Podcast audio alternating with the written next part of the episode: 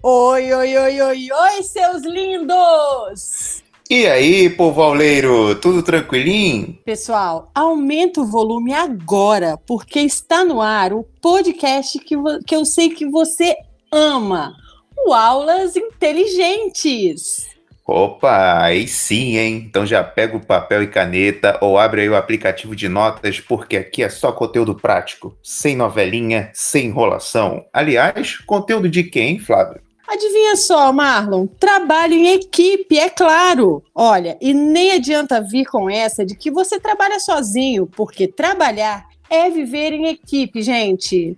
É isso, meus amigos. Aqui você vai aprender sobre diferentes óticas, como aprimorar suas habilidades com pessoas e escutando dicas das melhores pessoas que conhecemos para falar desse assunto. Show de bola, Marlon. E Fala para mim aí, quem vai dar essa aula inteligente sobre trabalho em equipe hoje? Conta aí, Marlon. Então, agora é hora de a gente pegar a nossa nave espacial, que aqui a gente vai dar aquela viajada galaxial que o cara é, é assim, é criatividade nas ideias, o cara é, é um, um, super amigo, já foi citado aqui duas vezes no, no nosso podcast, uhum. não é à toa, porque é um cara disso. que ele é um incentivador de pessoas, é incentivador de ideias, é um cara que uh, eu, eu, acho que ele gosta de manter um pouco desse, desse charme, assim, de as pessoas falar o que, que você faz? Aí você aí ele senta e fala: Não, calma aí, vamos conversar, chega aqui, meu amigo. eu tô falando dele, o cara que tá das comunidades ecovilas, o cara também tá pegado na tecnologia. Marcelo, Anunciação, o famoso Tchelão! Seja bem-vindo aí, meu amigo! Uhul! Viva, viva! Que prazer estar aqui com vocês. Meu primeiro podcast oficial. Prazer Uau. estar aqui com vocês. Fiquei feliz de conhecer recentemente ainda o projeto quando a Júlia comentou. Prazer aqui, muito legal estar aqui com vocês. Prazer demais. Um dia Show. maravilhoso. E vamos que vamos. Obrigado. Adorei. Adorei essa energia, Tchellon. E assim, já vamos começar te sabatinando aí, meu querido. Fala pra gente, ó, de onde você é, se você tem um lugar fixo, né? Porque aqui, como o Marlon falou, nave espacial. Se você quiser falar que você veio de Marte, fique à vontade, tá bom? e, tipo, fala a sua idade, o que, que você trabalha. Fica à vontade agora para fazer sua apresentação, querido. Massa. Bom, eu agora tem, que mudar, porque agora foi meu aniversário, né? Mas sou Marcelo Anunciação, tenho 33 anos, sou corintiano, paulistano e me entendo como um viajante sonhador, que tem muitos sonhos, não desacredita deles e acredita que a navegação é fundamental para a gente conquistar o que a gente precisa, a gente conseguir explorar os espaços, estar tá vigilante do que está acontecendo ao nosso redor, presente e tudo se apresenta para a gente. É só a gente estar tá atento para receber o que está acontecendo. E eu nasci em São Paulo, né? Como eu disse, sou paulistano. Uhum. Hoje estou residindo um pouco mais em São Sebastião, aqui no litoral, em Boiçucanga. Então aqui hoje é meu, meu recanto, meu cantinho. E trabalhei 12 anos com tecnologia. É, comecei como analista de, de suporte, trabalhei com empresas de infraestrutura de call center, com software de gerenciamento de rede, e aí nesse meio tempo fui para vendas.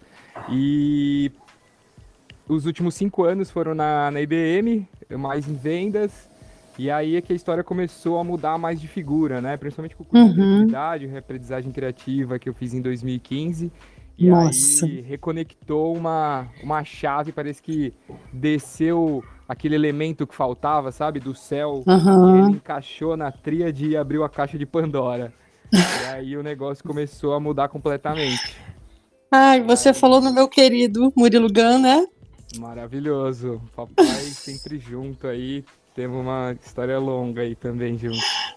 Que show, Thelon. Desculpa te interromper, mas é porque eu sou apaixonada também pelo, pelo Murilo, né? E o que aprendizagem criativa você fez com ele, né?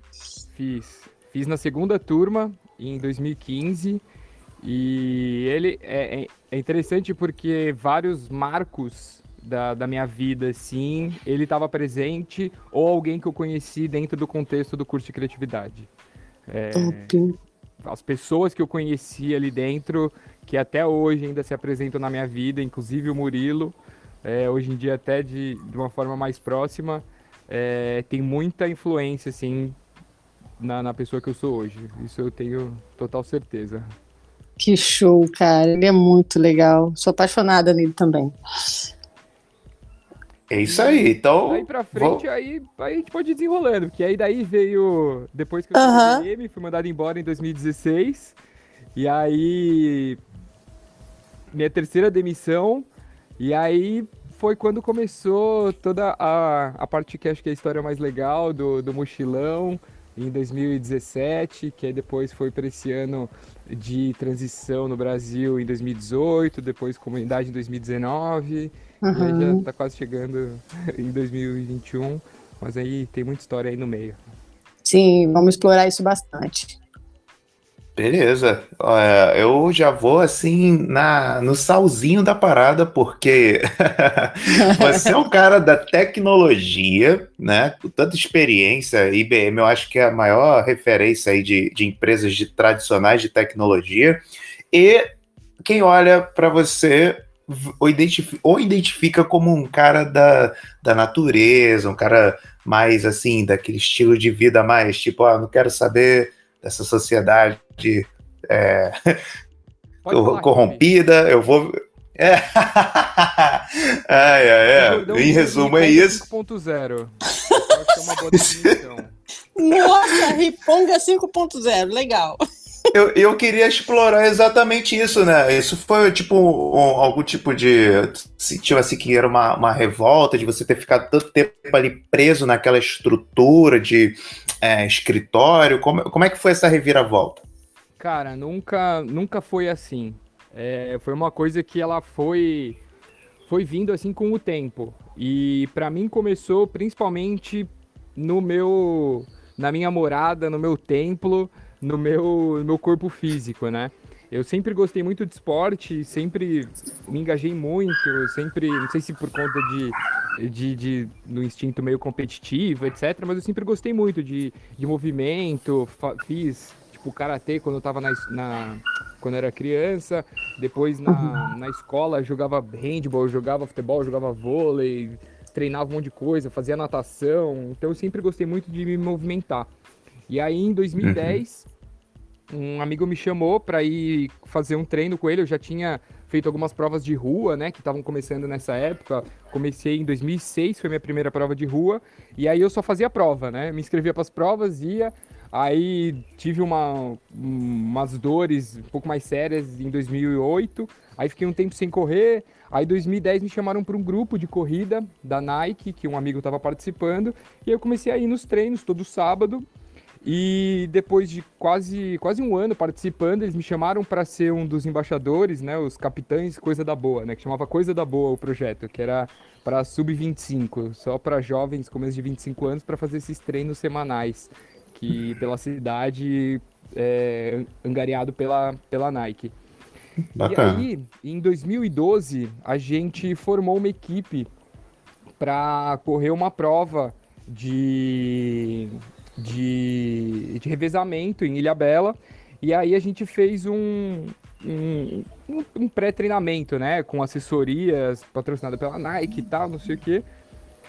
E aí, durante esse processo, eu tava treinando com a galera do, do Núcleo Aventura, lá no Parque de Ibirapuera, uma galera que faz um treino casca maravilhoso, assim, muito bom mesmo, focado em, em corrida de aventura, em, em mountain bike e, e natação também para algumas pessoas.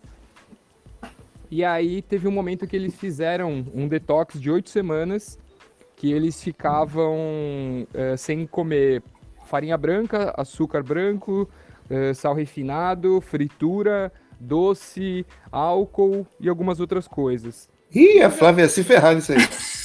Ai, olha, me dedurando. Tá bom, vai lá. Sem álcool é difícil. Total. É, e essa era a proposta, né? De fazer um, um, detox pontual uma vez por ano que eles já faziam.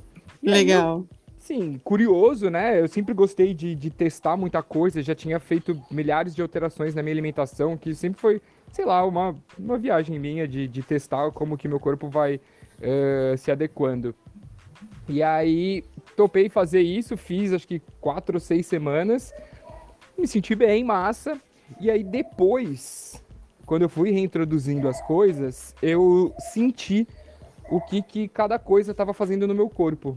Então, aquele detox, ele fez meu corpo ir para um uhum. lugar que quando eu reintroduzi as coisas, eu realmente senti o efeito de cada uma delas. E que depois, com o tempo, a gente vai quase vai, vai se tornando imperceptível de novo.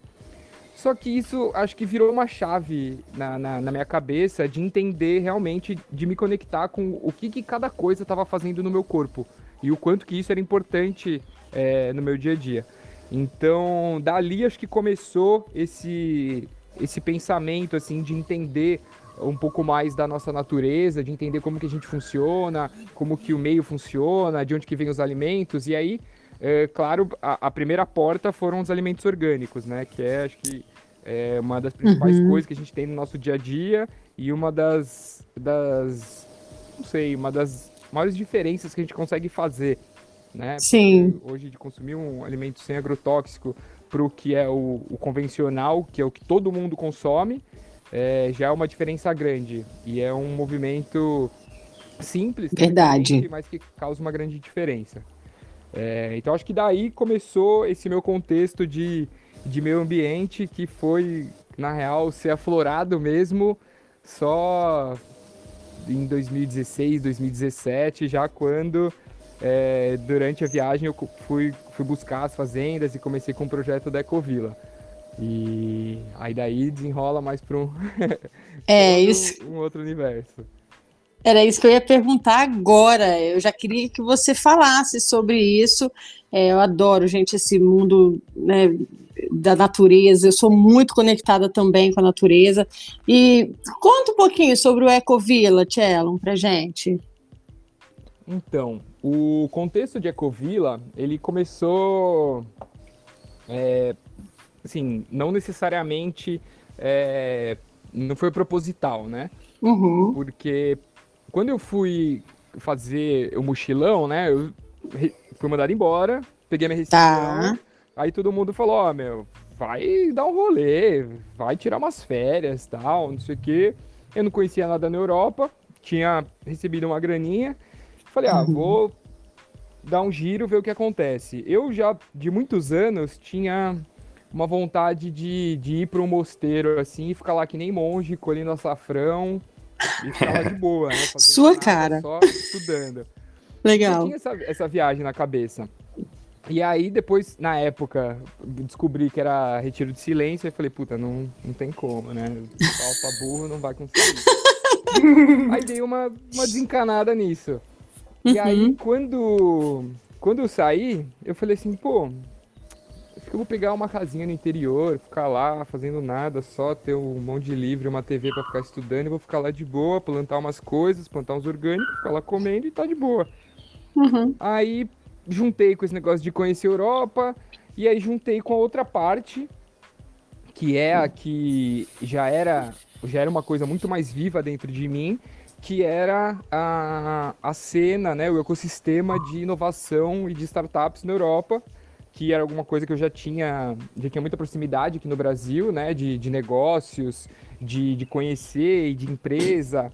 Então, principalmente dos espaços de coworking, né? A grande chave foram os espaços de coworking, porque ali foi onde eu vi que estava acontecendo a, a construção das comunidades. É uhum. Uma, uma, o conceito em si do, do, do coworking, até as, as, a, o que tem de livro hoje em dia naquela época, né, eu posso falar melhor, sobre coworking, era muito pautado em cima disso, né, da colaboração entre as pessoas, né? O coworking, ele é o collaborative working, né? Então é o trabalho uhum. colaborativo. Sim. Então é realmente as pessoas colaborarem para prosperarem. É bem diferente do modelo que a gente vê hoje em dia. Verdade. Sendo mais um aluguel de espaço e, e cada um tendo ali o seu, seu, seu trabalho e ninguém troca muita ideia, mas foi exatamente dessa visualização que eu tive no Google Campus, numa reunião com o Hugo Santos, que foi um cara Nossa. que eu conheci no curso de criatividade do Murilo, que uhum. puta, é um cara que, nossa senhora, eu tenho um apreço gigante por ele.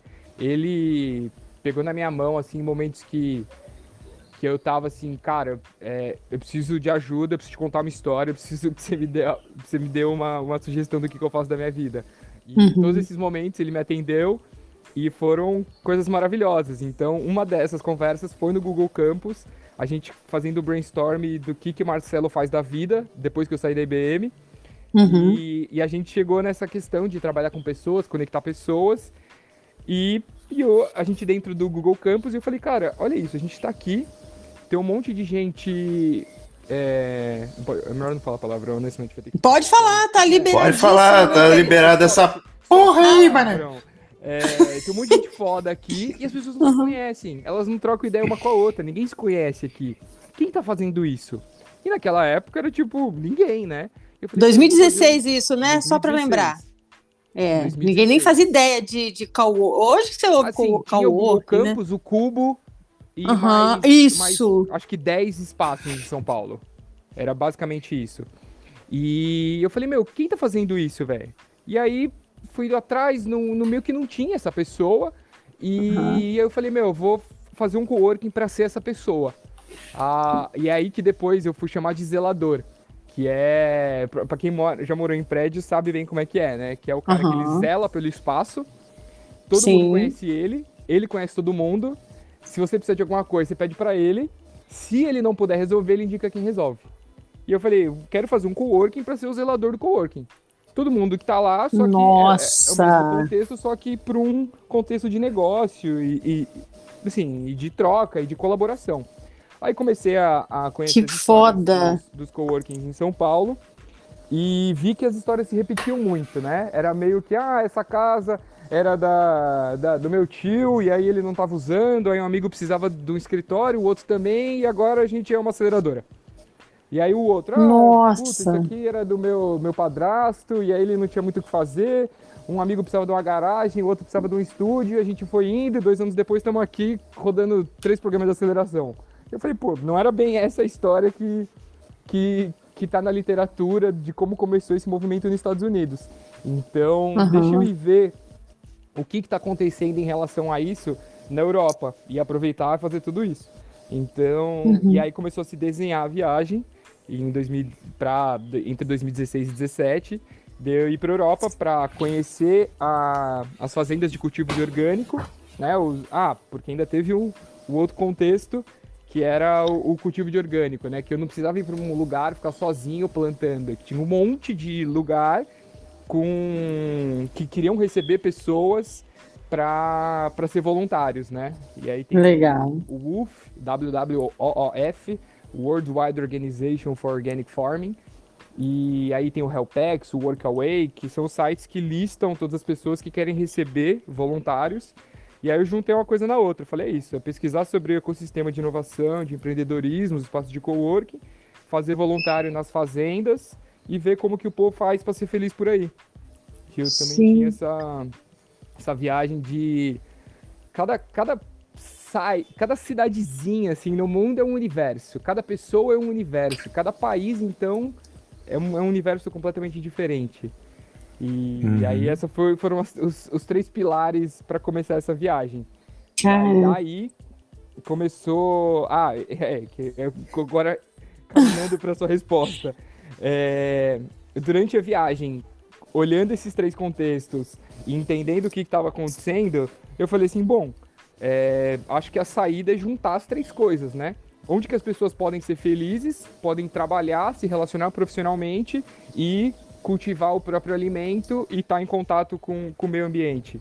É, e aí surgiu esse projeto de fazer uma comunidade sustentável a tipo 100 quilômetros de São Paulo para ser um, um espaço colaborativo é, para as pessoas passarem, se hospedarem, né? Modelo rotativo, meio co-living hostel, com cultivo de orgânicos para teste de startup de sustentabilidade e para consumo e para e com coworking para com aceleração de processos, mentorias, facilitações, etc, para todo tipo de negócio e para qualquer pessoa que quisesse fazer um retiro produtivo, de ir para sair um pouco da cidade, sair um pouco das distrações da cidade, que aí teve um monte de análise, aí começou um monte de gente que eu fui conhecendo ao longo da viagem mentorando esse projeto e tal.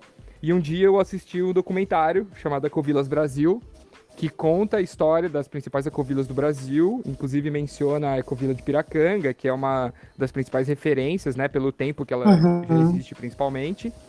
E aí eu falei, pô, esse negócio que eu tô querendo fazer tem nome, e que é ecovila. e aí começou um, todo um desdobramento é, já com esse foco, né, no, em, em chamar realmente de ecovila. E aí daí Gente. que o negócio começou a esparramar, assim, para esse, pra esse contexto.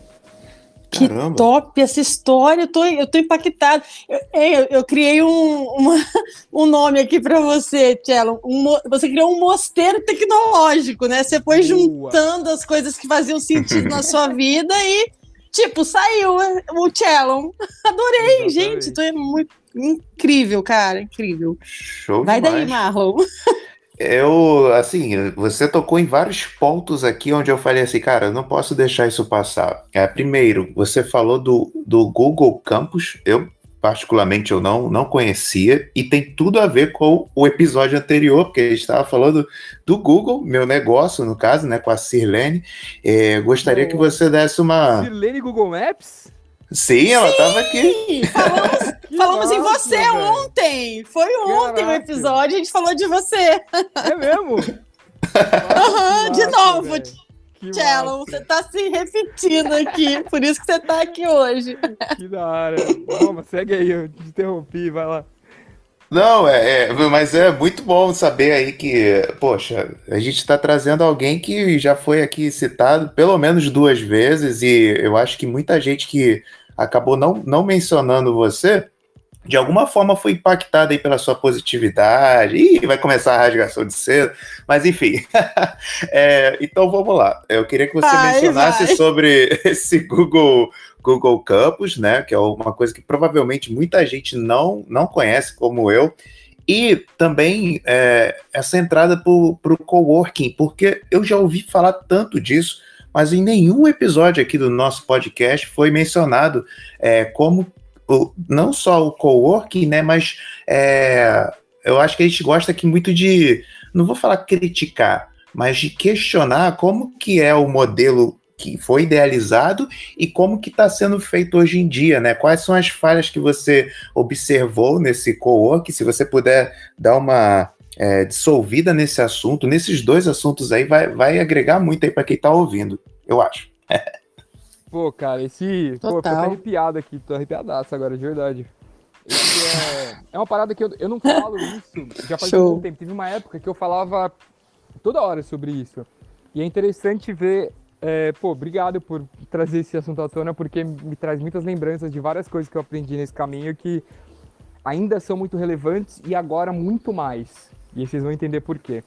Hum. Uhum. Manda bala. Como as coisas se encaixam, né? Tô, tô respirando, que eu fiquei muito empolgado aqui, tô até. Que massa! Isso aí, Cello. Pô, que legal, Seja pô. você total. Sua essência é muito gostosa, muito boa. Massa, obrigado. É, cara, como que é o negócio? O, assim, isso, 2016, o, esse movimento mais forte de, de coworking foi impulsionado pelo Vale do Silício, a criação das startups, é, baixo custo e tal. E isso foi o que impulsionou.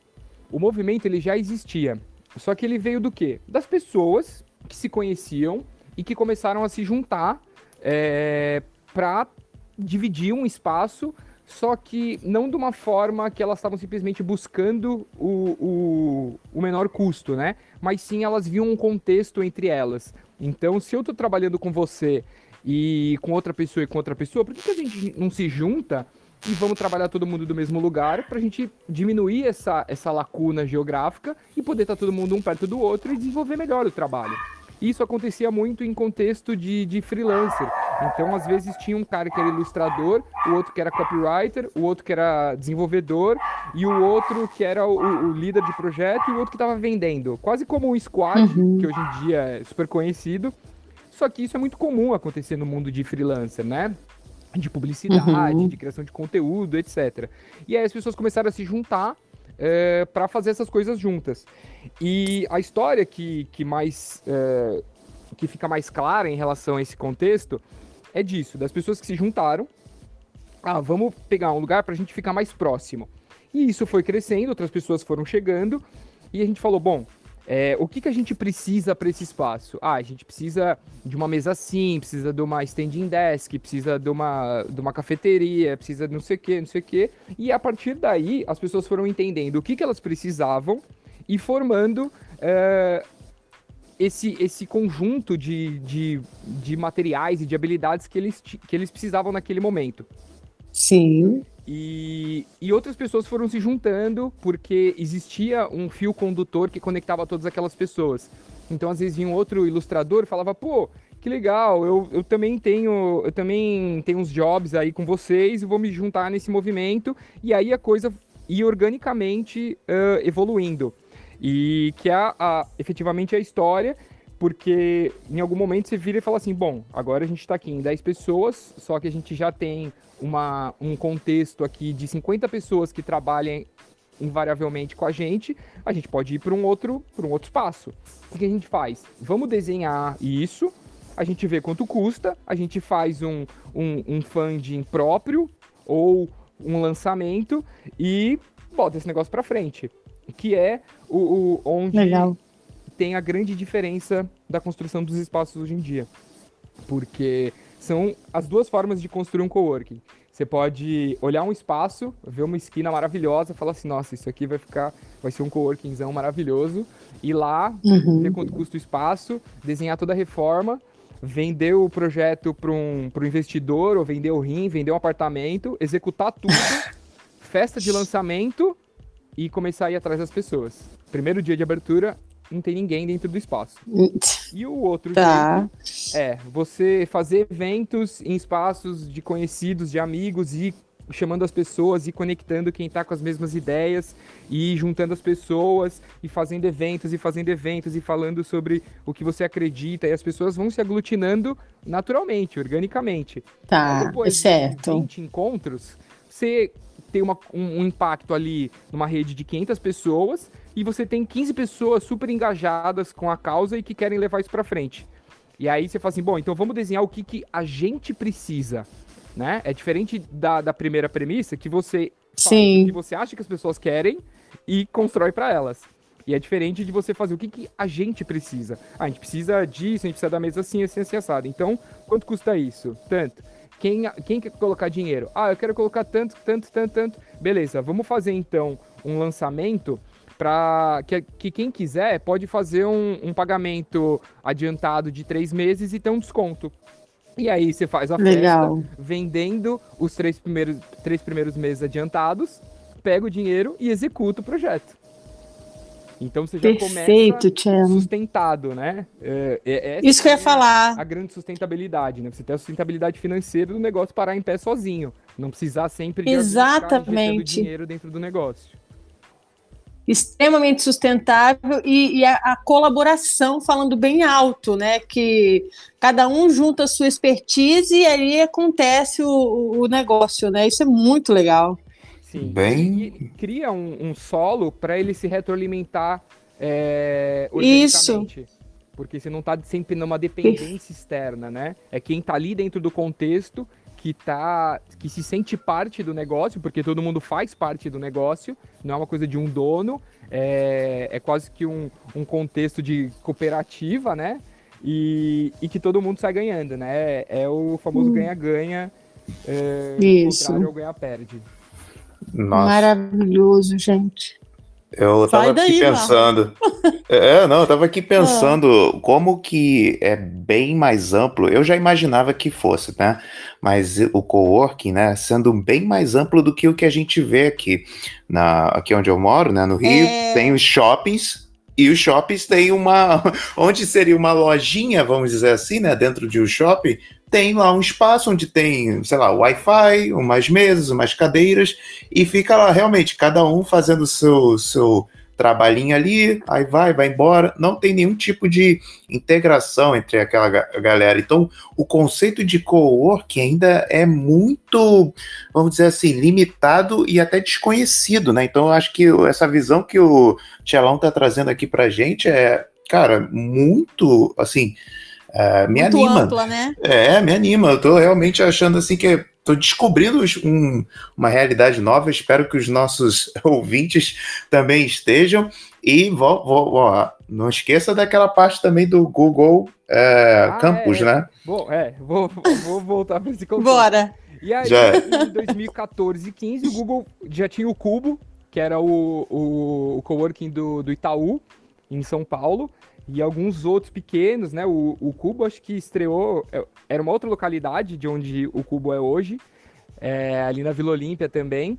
E aí o Google também queria fazer um, ele já tinha esse Google Campus em algum, alguns outros países, e eles encontraram um, um prédio ali, na, ali na, no Paraíso, perto da uma travessa da Paulista, ali na Rua Oscar Porto, reformaram o prédio inteiro, fizeram um projeto daquele jeito que vocês imaginam, né? Google Style.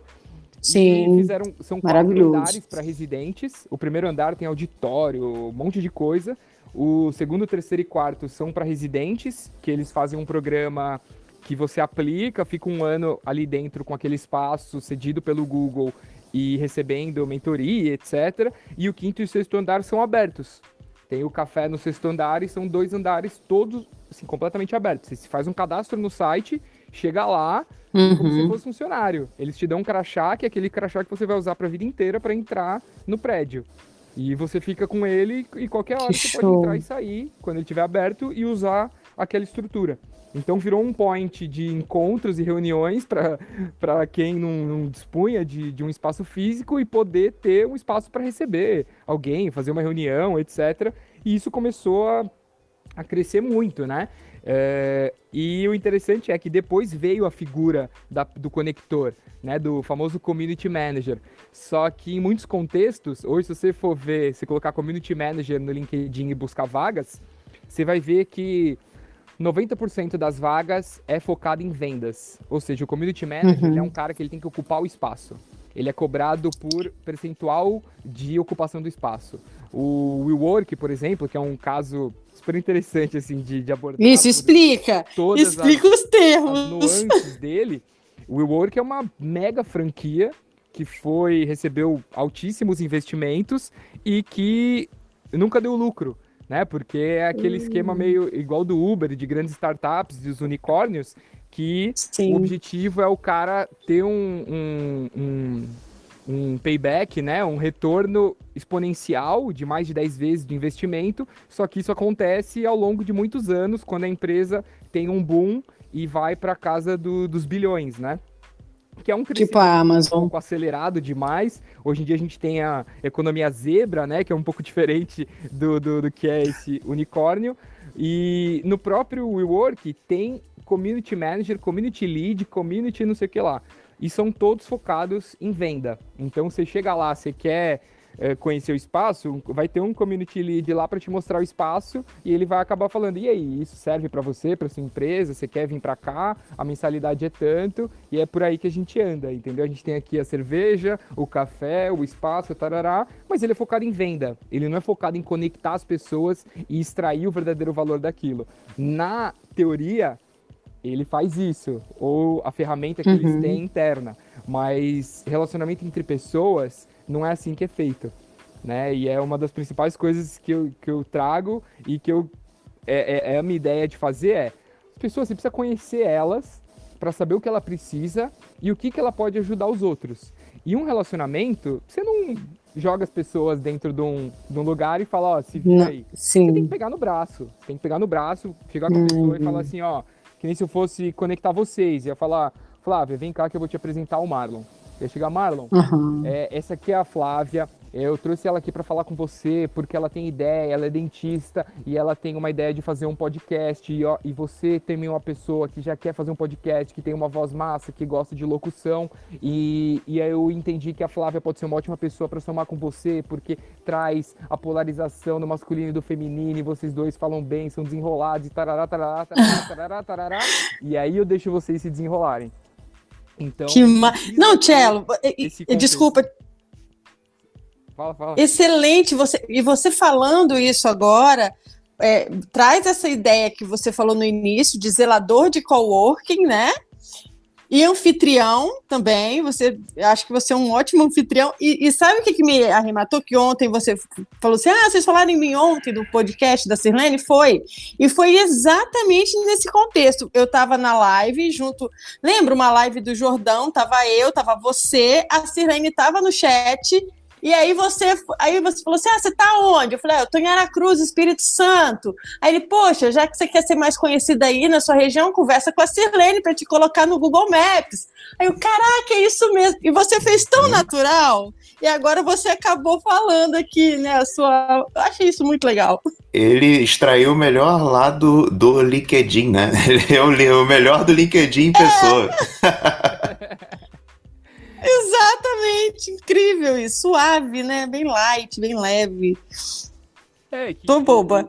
Somos seres humanos, né? A gente não, não, não quer essa interação robótica, né? Do, o, é. Assim, acho que tem uma, tem uma ferramenta que acho que mostra pra gente tão bem o, o, potencial de conexão das pessoas e como às vezes não dá certo por falta de um contexto, né? É, se você for num, num, churrasco e você tá solteiro, e aí um amigo seu fala assim, cara, vou te apresentar umas amigas lá, pô, vai ser mó, vai ser super massa tal.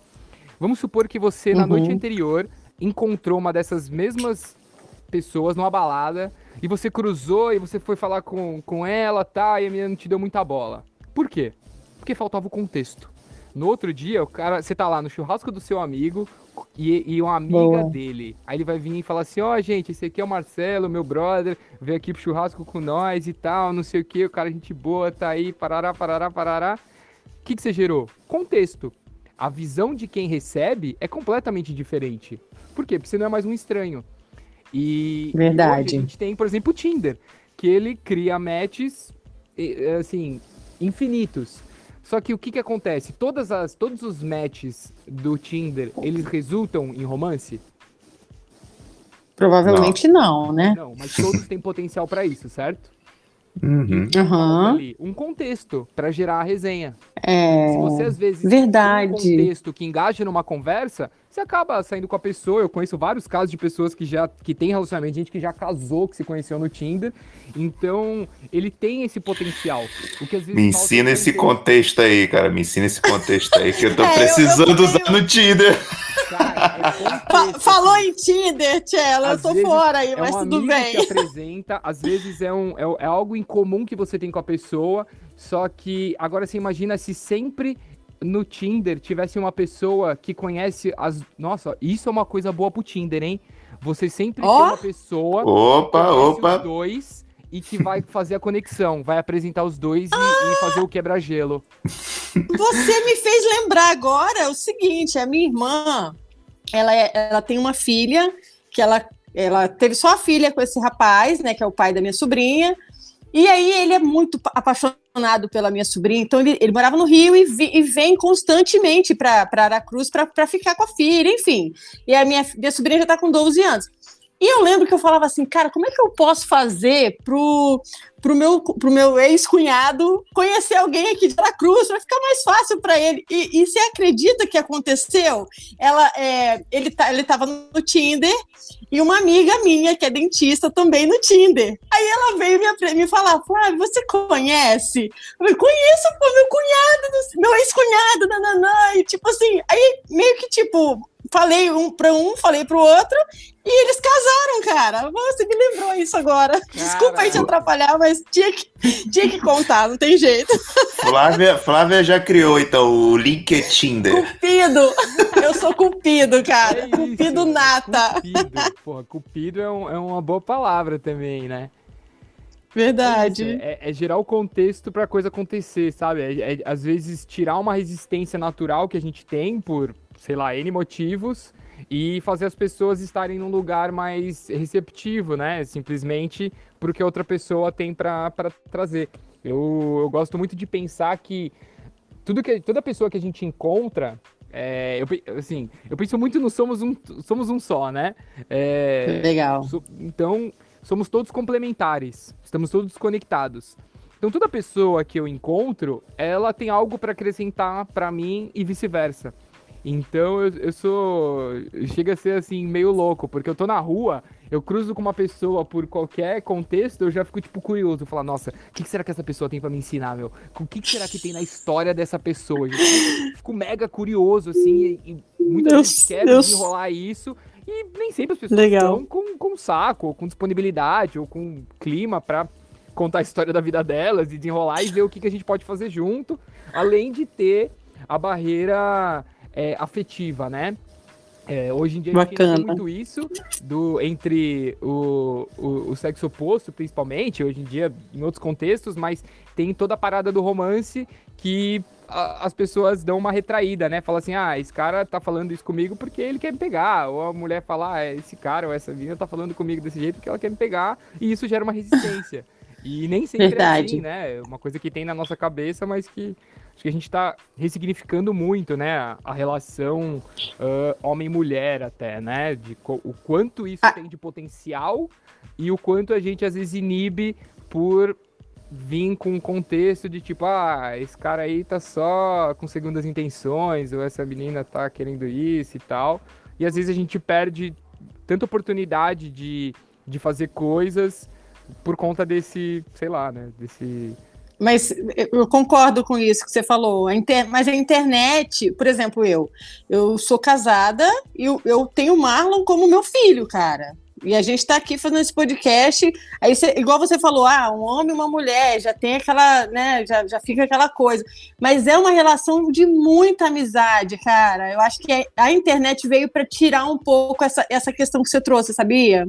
Uhum. É, até porque eu também não cheguei na Flávia e falei assim, pô, Flávia, que, que bunda, nossa, que bundão, não. É, não foi assim. É, eu, eu, o primeiro elogio que eu, bobo, né? é, o primeiro elogio que eu fiz para Flávia foi exatamente dela usar um, um jaleco diferente. Você lembra disso? Foi, lembro, claro. Então, assim, é, eu acho que a galera, eu acho que peca um pouco nisso, né? Não sabe dosar o tipo de, de elogio que tem aquela dupla interpretação. Na cabeça dele tá falando algo inocente, mas na outra pessoa, a pessoa já pensa, ih, o cara tá fazendo aquele elogio de lobo mal.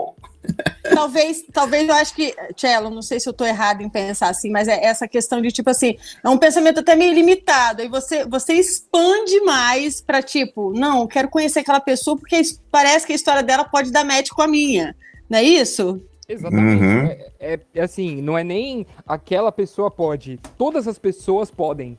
Somos todos complementares. Ou seja, todas as Isso. pessoas têm algo para acrescentar para a gente e a gente acrescentar para elas.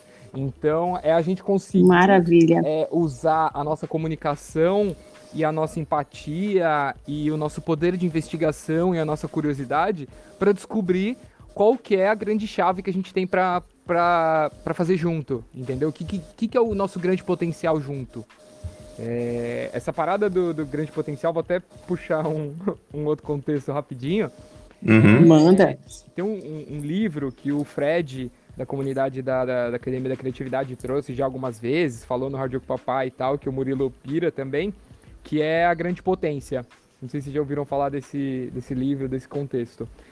Não, não, não conheço o, o, o ser humano, no máximo da potência individual, tipo, imagina você, Flávia, no seu máximo flow, assim, nossa, quando você fala assim, nossa, eu tô, tô pensando, rendendo aqui, esse é o seu pequeno potencial. O seu grande potencial nossa. é a somatória de todos os pequenos potenciais de todas as pessoas. Entendeu? Então a gente chega no nosso grande potencial quando a gente se conecta com outras pessoas. Quando, porque aí a gente está multiplicando o nosso potencial individual com as outras pessoas. E isso é muito poderoso. Então, Caraca. é pensar exatamente isso. O meu, o máximo do meu potencial, ele é imenso, só que ele é pequeno perto do potencial que a gente tem de fazer as coisas juntos. Porque... É, é o trabalho em rede, né? Eu defendo muito isso. Né? A internet ela veio para provar que, que a gente é muito é, pode realizar muito mais unindo forças, né? Exatamente. Esse é o contexto da grande potência.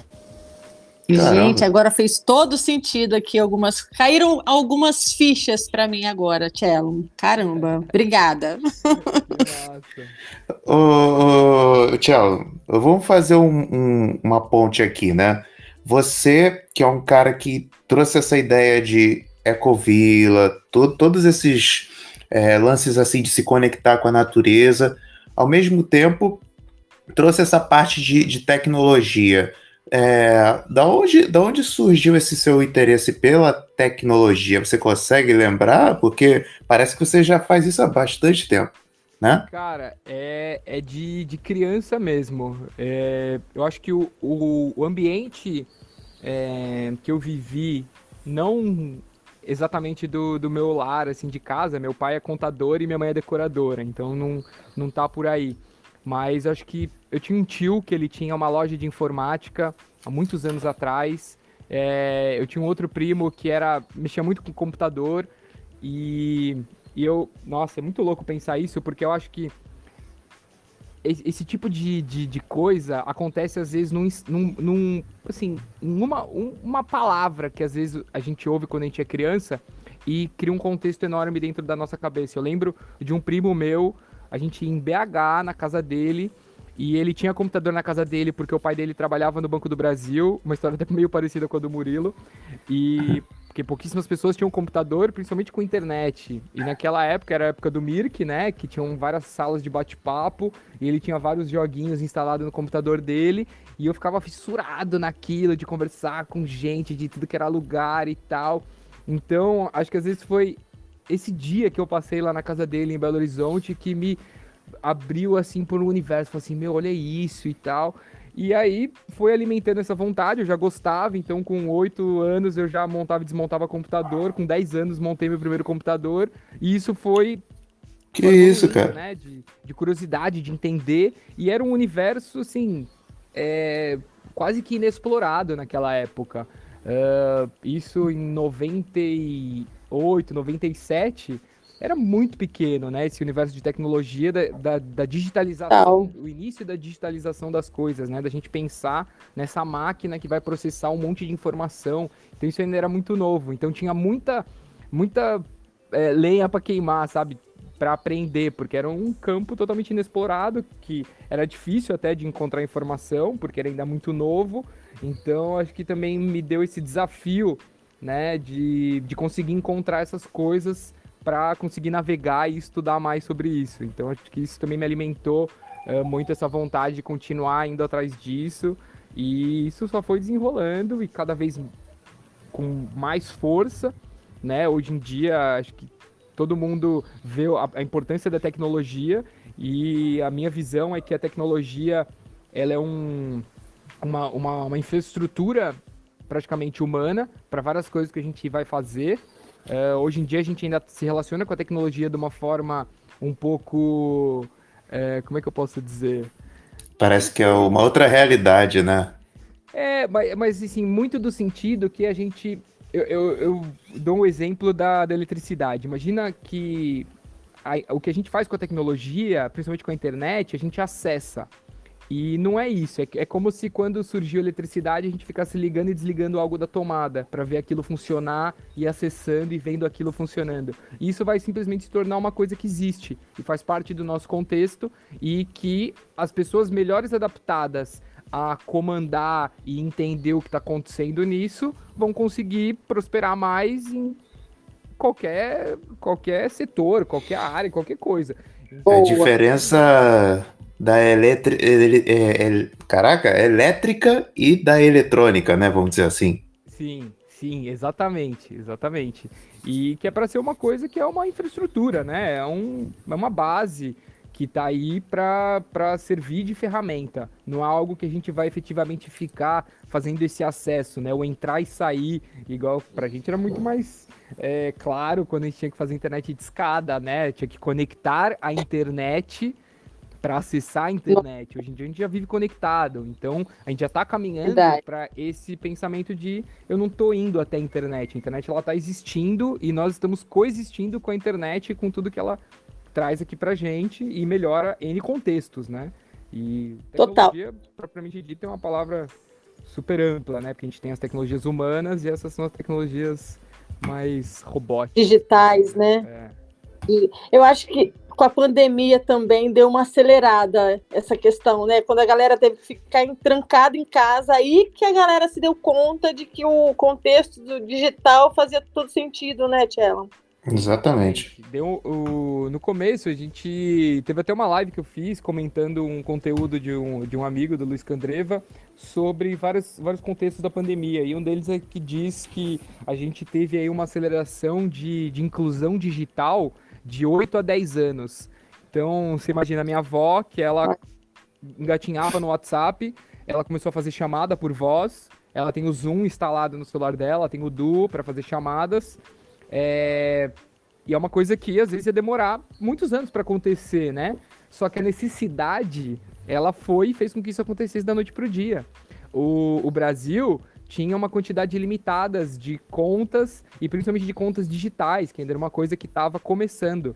E de repente, é, 30 milhões de brasileiros tinham uma conta digital pela Caixa Econômica Federal para receber o seu auxílio, que não tinha agência, não tem nada, ela só tem um aplicativo no celular. Então, quanto tempo ia demorar para essas 30 milhões de pessoas terem uma conta digital? Que as pessoas que estão nesses 10% da população têm um Nubank, um C6, etc. Mas para quem está lá no, numa região super remota, que começava ali no início de uso do celular, de repente ter um banco, uma conta bancária direto no celular o quanto que é isso, né, para uma, uma realidade, assim, é, longe da nossa, mas que é uma realidade muito presente no, no, Brasil e no mundo. E o impulso que, que a pandemia obrigou todo mundo a criar essas soluções. Uhum. É, é, é, quanto que a necessidade traz essa transformação. É isso que eu ia falar isso agora. Tipo assim, eu vou usar um ditado antigo, né? A necessidade faz o sapo pular, né? Não, é, a questão é que antes da pandemia a, era uma quase uma filosofia bonita de se falar, né? Transformação digital e não sei o quê. E ficava um monte de guruzada falando que quanto que seria bonito o futuro. Veio a pandemia, filho, vamos, vamos ter que fazer isso amanhã, filho. Vamos embora, vamos para cima. Então foi, foi é, claro, muito triste pela, pelo, pelo, pela doença, pelo vírus, por, pelas pessoas que morreram mas em questão de desenvolvimento foi um, um boom absurdo, né?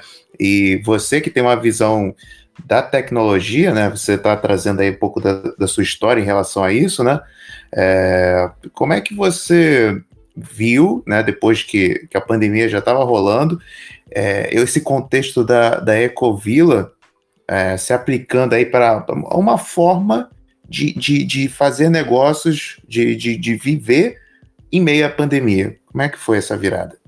Cara, isso é, é tão maravilhoso, assim, que, nossa, eu só agradeço vocês por estarem trazendo tantas coisas maravilhosas que eu já quase é, esquecia.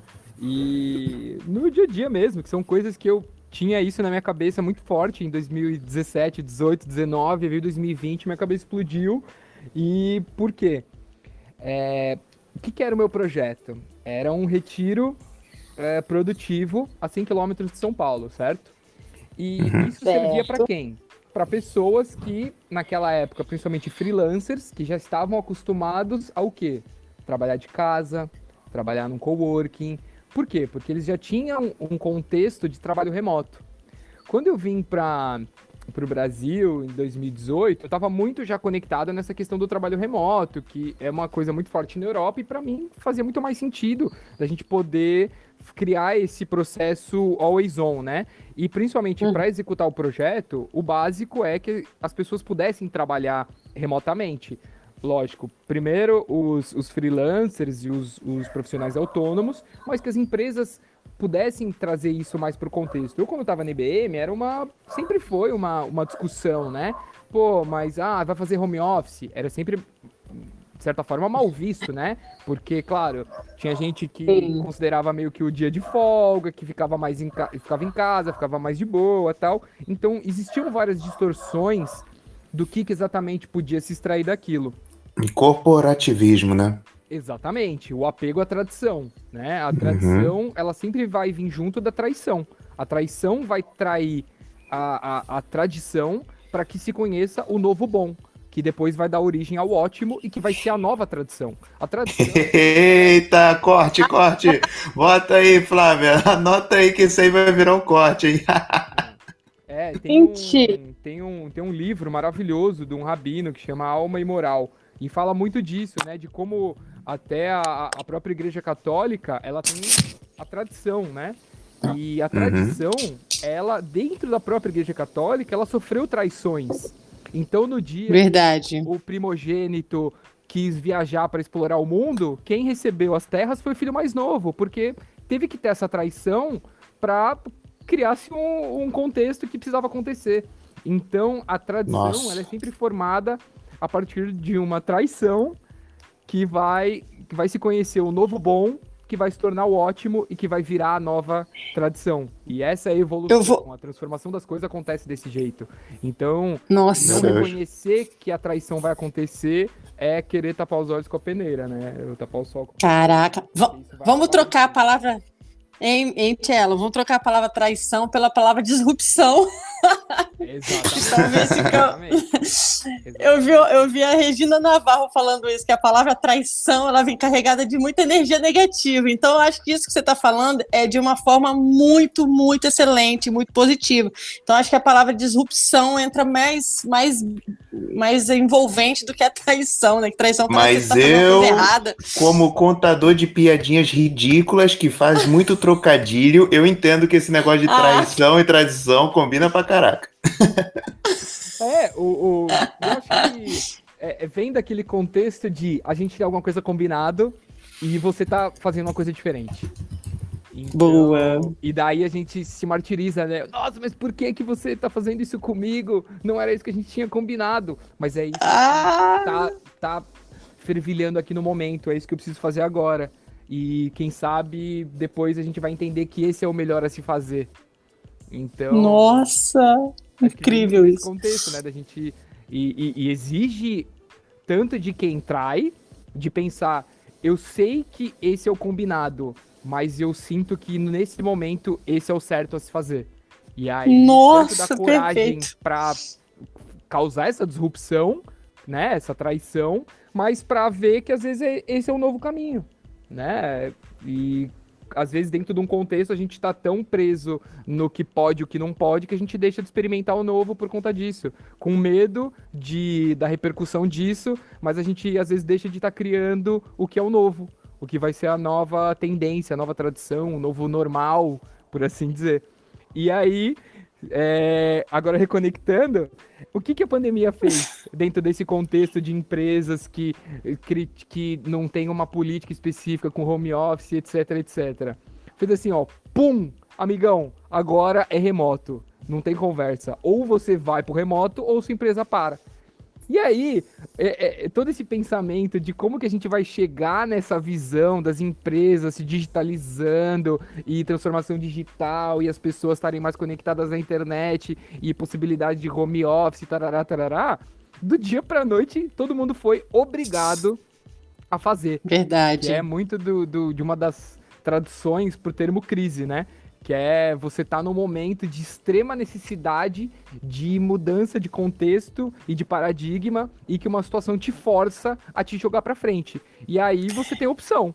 Ou você vai ficar parado com o negócio te empurrando e você resistindo no lugar, ou você vai e entende o que, que tem lá para frente, né? E, e acho que aí a gente consegue visualizar N situações que a gente teve durante a pandemia que tiraram a gente de onde a gente estava e empurraram a gente para frente.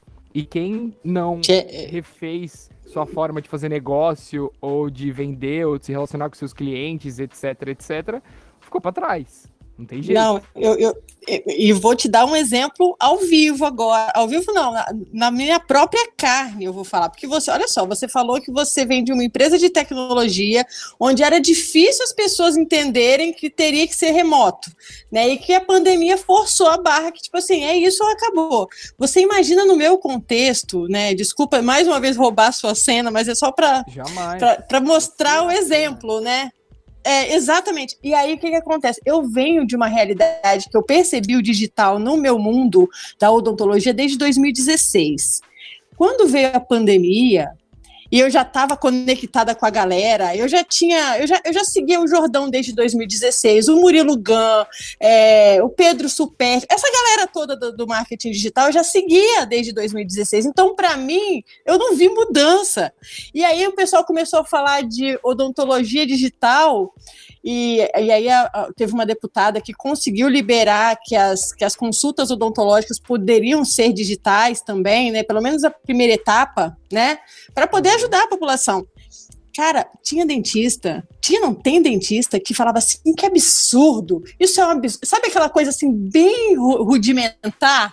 E eu falei, cara, a pessoa tá vivendo do século passado, cara, não acordou para. Aí você vê que as pessoas estão realmente no meu mundo, que é totalmente físico, né, na odontologia, e aí você vê que não, não, não virou a chave, sabe? Vai ter dificuldade esse tipo de pessoa. Então, tô, a gente está vendo isso acontecer, sabe, Tchelo e Marlon também, né?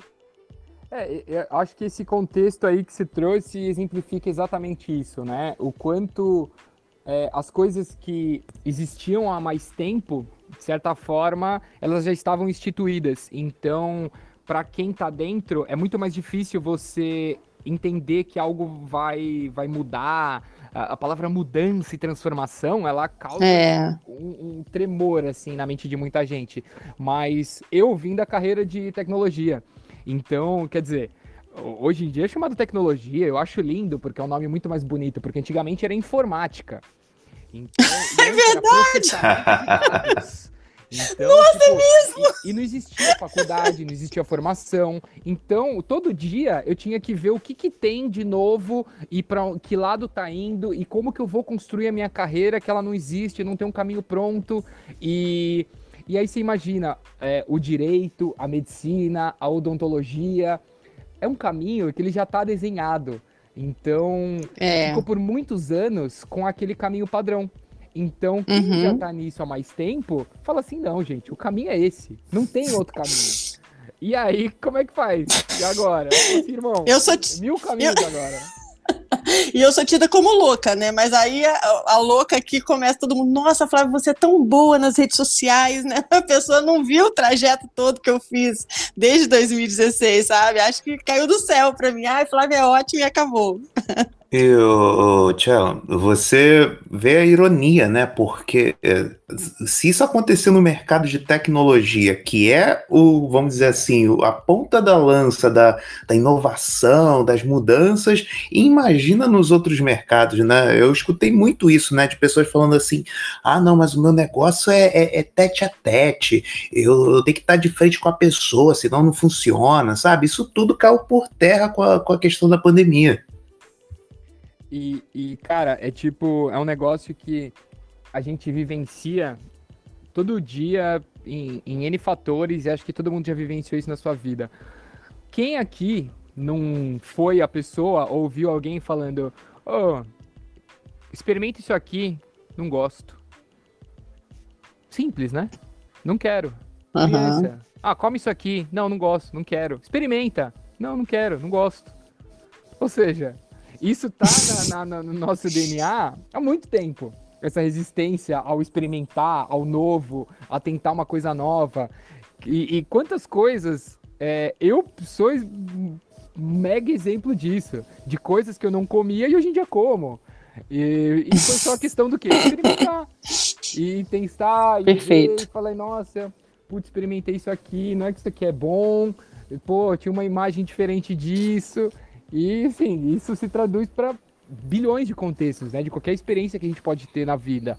comida que... japonesa é principal, né? Eu Porque também, as pessoas falam, nossa, comida crua, nunca vou comer isso. Aí depois começa a comer, vicia. Vicia! É, é, e isso traz para mim de uma coisa muito, muito forte para mim, que é o ambiente. Eu acho que criar o ambiente propício para transformação é um dos grandes, é uma das grandes chaves para isso. Você sabe como eu comecei a comer comida japonesa? É, hum. Eu não gostava, mesmo jeito, ia com meus amigos em temaqueria, naquele boom, né, em São Paulo. Temaqueria para tudo que era lado, meus brothers se acabando, cream cheese, cebolinha, salmão em cubos, não sei o que. Eu não conseguia nem chegar perto, assim, o cheiro da alga já me, me enjoava, assim. Eu falava, meu, como é que vocês conseguem comer esse treco, velho? E aí, qual foi o ambiente propício? Eu, uma, um, uns amigos tinham um, uns convites pro, pro Camarote Brama, meu brother, o Tomer, aí fui com eu, o Tomer, é, a Nathalie, que é irmã dele, a, e a mulher dele, a Lu, no Camarote Brama, no, no desfile das campeãs em São Paulo, tal, aquele esquemão Show. master, assim, da Brahma, né? Com milhares de coisas à vontade. Tipo, tinha o, o, o quiosque da Absolute, o quiosque da Tanqueray, o quiosque da Quatrac com Nossa. 500 queijos e tinha o quiosque do... Acho que era o Kanji, que era um restaurante japonês. E aí era tipo, você colava lá, falava, me dá um temaki, o cara te dava um temaki. E aí o que aconteceu? Eu com a minha amiga Nathalie na fila, que ela já pirava, eu lá esperando com ela, tomando lá o negócio, né? Já naquele clima carnavalesco. Uma hora tava lá, meio pra lá, mais pra cá. Falei, me dá um negócio desse aí. Comi o trem. Aquele dia eu simplesmente comi 10 temakis. O cara- Nossa. Top. Ou seja, o ambiente da loucura, do álcool e do carnaval me fez experimentar o treco. E aí eu gostei demais. E aí passei assim, Figura. dois meses, juro, parecia. é, eu, eu imagino, mas parecia assim, um, um viciado droga pesado, assim. Quase todo dia eu saía do escritório, ia sozinho na temaqueria, comia um temaki e ia pra casa. Assim, sabe? Eu tô imaginando a cena. Juro por Deus, eu, eu mandava foto pra minha amiga, ela falava assim, você tá passando exatamente pelo, pelo passo que todo mundo passa, que você tem essa época meio cracudo, que todo dia você tem que ir lá, pegar, e tipo, nossa, eu vou comer um temaquinho aqui, aí come, graças a Deus, manteve a vontade, Massa, sabe? massa, E, massa. e foi muito louco, né? Tipo, ou seja, o ambiente fez eu gostar de um negócio que eu fazia a menor ideia, torci o nariz. O ambiente era perfeito, tem? Era perfeito. Ó, carnaval, cerveja e temaki. Tá tudo, tá tão paraíso você tava, né? Exatamente. Ou seja, o ambiente fez toda a diferença para criar esse contexto de disrupção alimentar. Nossa! pro peixe cru. Nossa. Ai, arrasou demais, Cello. É, então é, é exatamente. Não, não vamos chegar agora nesse ponto final, assim, esse. Quer dizer, dessa história, né? Porque tem muito mais por vir. É, o contexto, o ambiente, quando você estava falando esses termos aí, eu já pensei logo, né? Tudo está se direcionando e se idealizando para sua ecovila, né? Para o conceito, né? A pandemia, tá, tá, tá. parece que está jogando tudo dentro de um caldeirão, né? Exatamente, cara. Você pensa que é, o que, que aconteceu com um monte de gente agora? É, lógico que já estava num contexto é, privilegiado dentro da sociedade. Pô, eu vou ficar trancado dentro da minha casa em São Paulo? Não, eu vou pro meu sítio, eu vou pra minha casa de praia, eu vou alugar um sítio com os amigos e ficar lá, eu vou procurar uma casa no interior.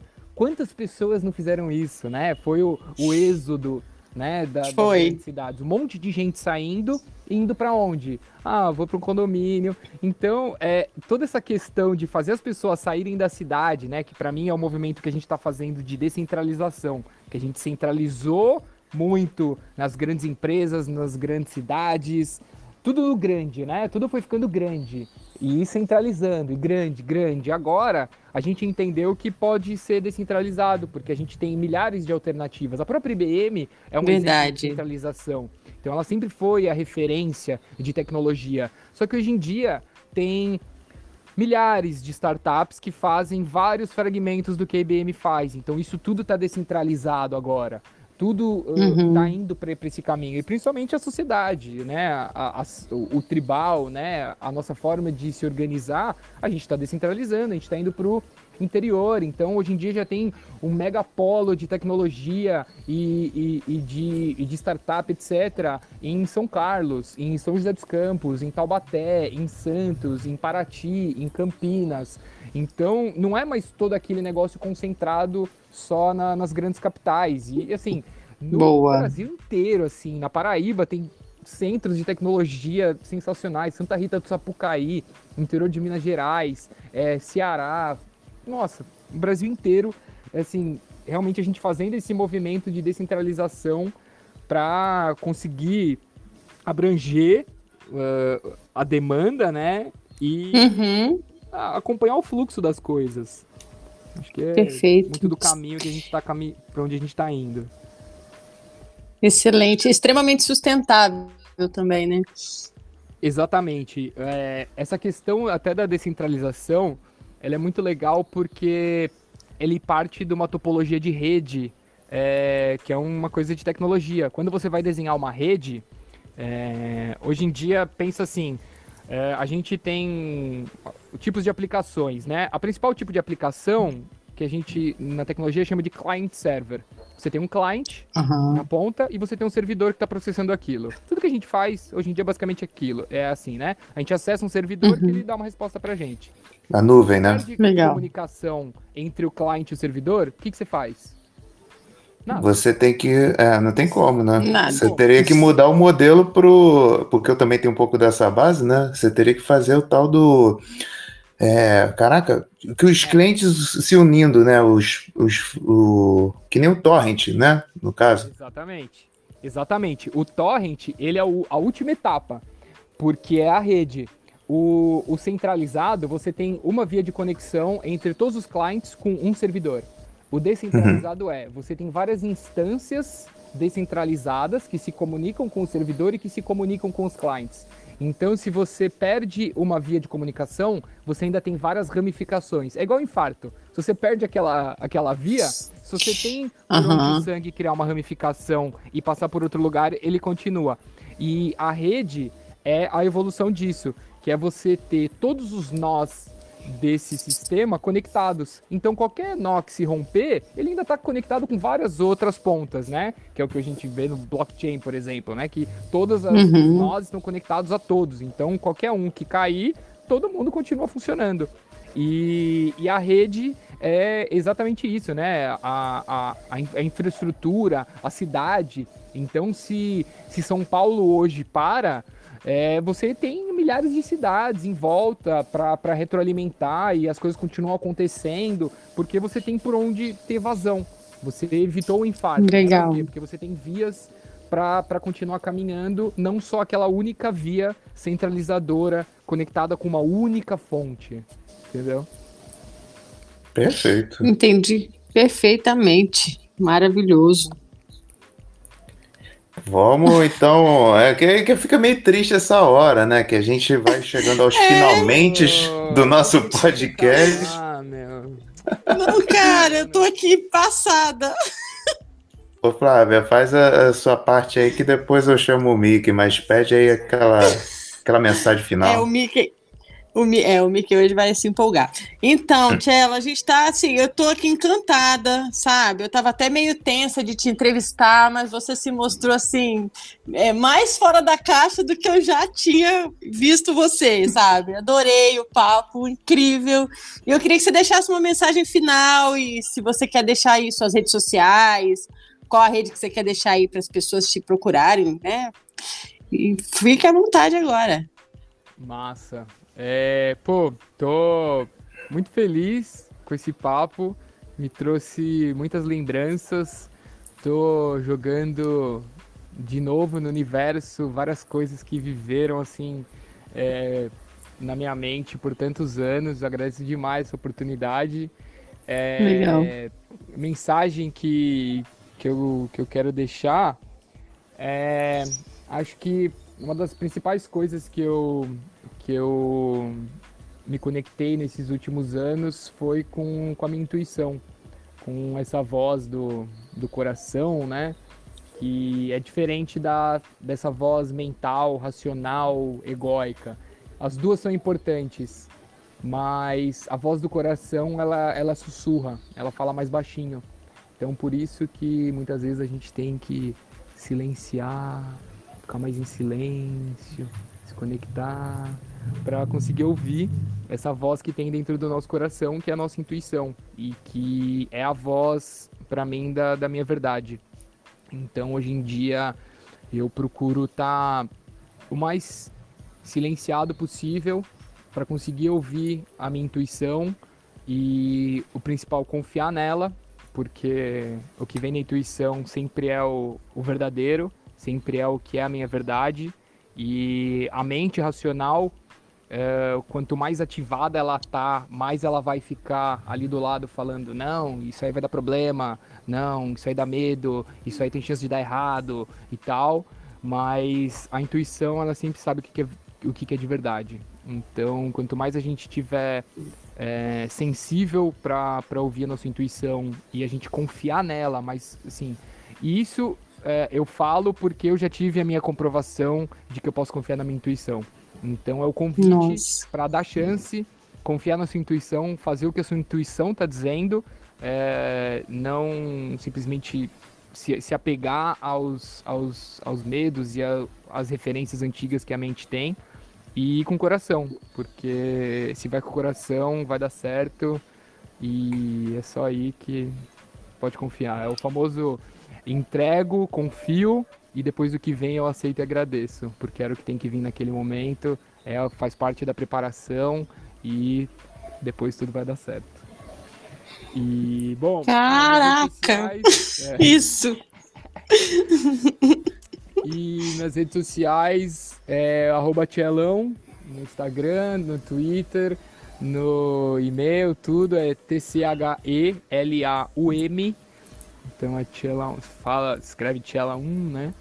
Então, uhum. se quiser me contactar, é o arroba Tchelão no, no, no, Instagram, no Twitter, meu e-mail é tchelão.gmail e no LinkedIn, Marcelo Anunciação, com dois N's. É, a Bruma Leve das Paixões que vem de dentro é com um N só. Ah, é, maravilhoso! No, no LinkedIn também é, no Facebook também é facebook.com.br Tchelão ou barra Tchelão Viaja, que já tem a página que tem algumas postagens das viagens, de texto.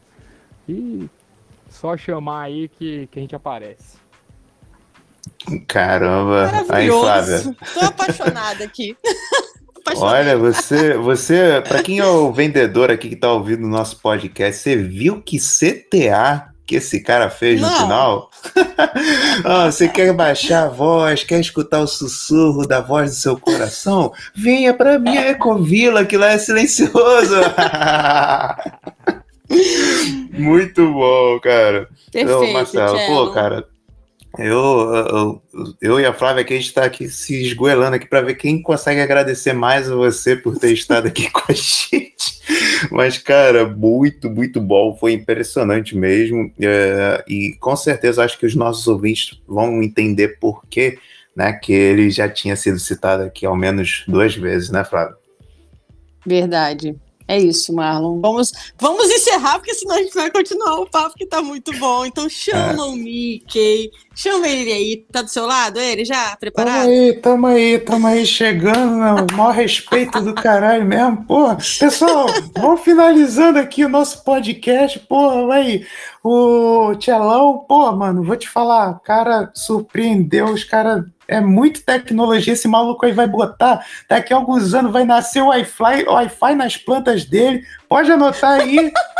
o cara é brabo, o cara é da tecnologia mesmo, cara. Pessoal, vamos finalizando, fazer a nossa contagem regressiva. Um beijão no coração de todo mundo, um beijão no coração do Cello aí. Então vamos lá. Cinco, quatro, quatro três, três dois, dois um. um. Manda, Manda bala, bala e escova os dentes! Por ah, um dia a gente acerta essa porra! Ah, valeu! tchau! Tchau, tchau, galera! Valeu, Marcelo! Tchau, tchau. É nóis!